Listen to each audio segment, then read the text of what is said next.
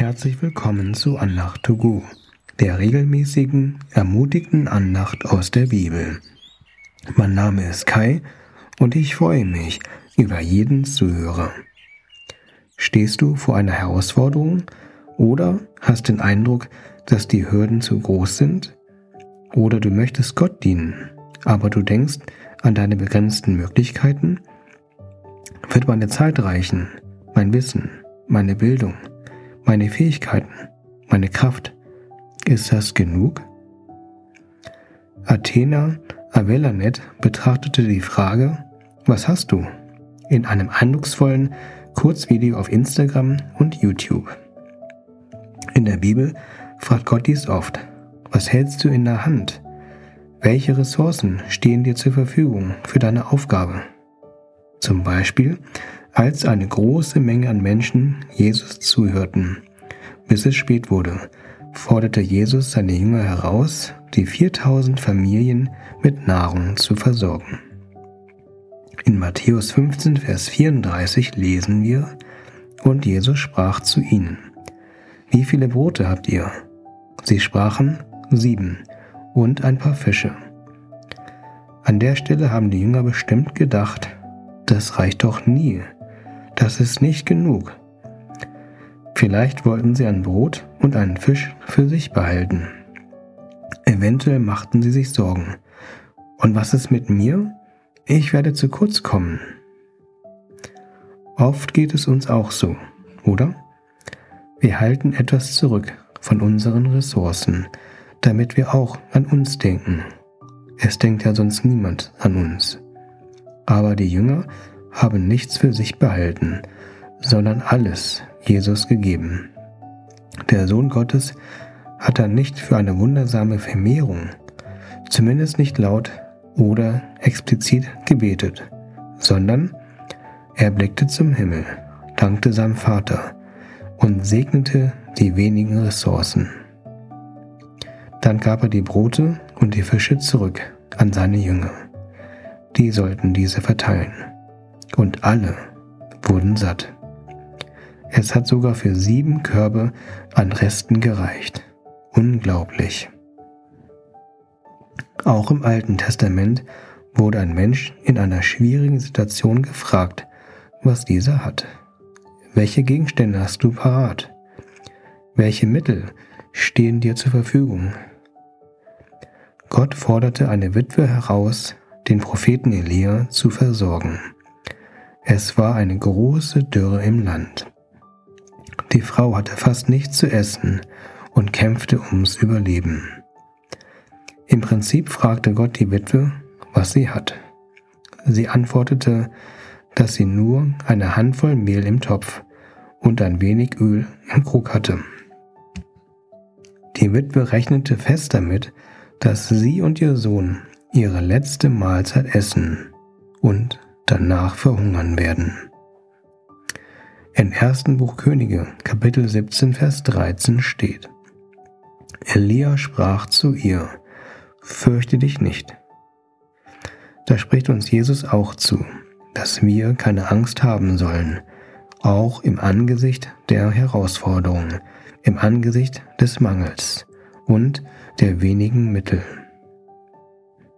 In 1. Könige 17, Vers 4 bis 16 sprach Elia weiter. Geh hin und mach's, wie du gesagt hast. Doch mache zuerst mir etwas Gebackenes davon und bringe mir es heraus. Dir aber und deinem Sohn sollst du danach auch etwas backen. Denn so spricht der Herr, der Gott Israels. Das Mehl im Topf soll nicht verzehrt werden, und dem Ölkrug soll nichts mangeln, bis auf den Tag, an dem der Herr regnen lassen wird auf Erden. Sie ging hin und tat, wie Elia gesagt hatte. Und er aß, und sie auch, und ihr Sohn, Tag um Tag. Das Mehl im Topf wurde nicht verzehrt, und im Ölkrug mangelte nichts nach dem Wort des Herrn, das er geredet hatte durch Elia. Man könnte denken, dass Elia ja ganz schön egoistisch gewesen ist. Zuerst soll er etwas zu essen bekommen und dann die Frau und ihr Kind. Aber hier geht es um ein biblisches Prinzip. Einerseits forderte Gott den Glauben der Witwe heraus.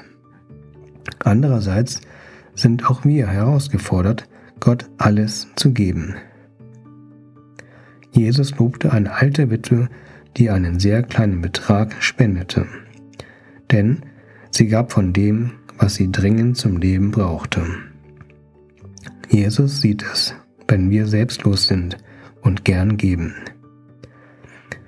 Gott fordert uns nicht nur im finanziellen Bereich heraus, sondern in allen Bereichen unseres Lebens, zum Beispiel in unserer Zeit.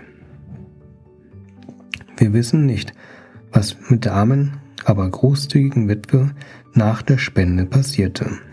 Aber aus den göttlichen Zusagen, über die wir bereits heute gesprochen haben, konnte die arme Witwe sich und wir uns darauf verlassen, dass Gott zuverlässig versorgt hat. In Philippa 4, Vers 19 steht ein großartiges Versprechen. Mein Gott aber wird all eurem Mangel abhelfen, nach seinem Reichtum, in Herrlichkeit, in Christus Jesus. Frage doch Gott, in welchen Bereich deines Lebens du mehr oder alles geben sollst. Wenn wir nichts zurückhalten, zum Himmel schauen, also uns innerlich an Jesus wenden, unsere Ressourcen segnen, dann wird er uns mit Segen überhäufen, uns reich beschenken. Dann werden wir Wunder erleben und merken, dass er uns und unsere Mitmenschen über die Maßen versorgen und segnen wird. Ich bete kurz. Jesus, hilf uns nicht auf die Herausforderungen oder unsere wenigen Möglichkeiten zu schauen, sondern hilf uns, dass wir unseren Blick zum Himmel, zu dir richten.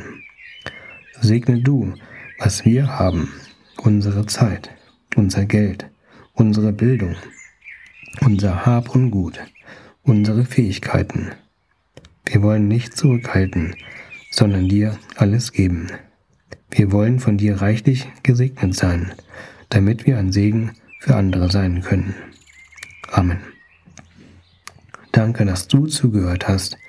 Ich wünsche dir eine reichlich gesegnete Woche, in der du erlebst, dass es keine Rolle spielt, was du hast, sondern es ist wichtig, dass du dich an Jesus wendest und ihm alles zur Verfügung stellst. Bis zum nächsten Mal. Auf Wiederhören, dein Kai.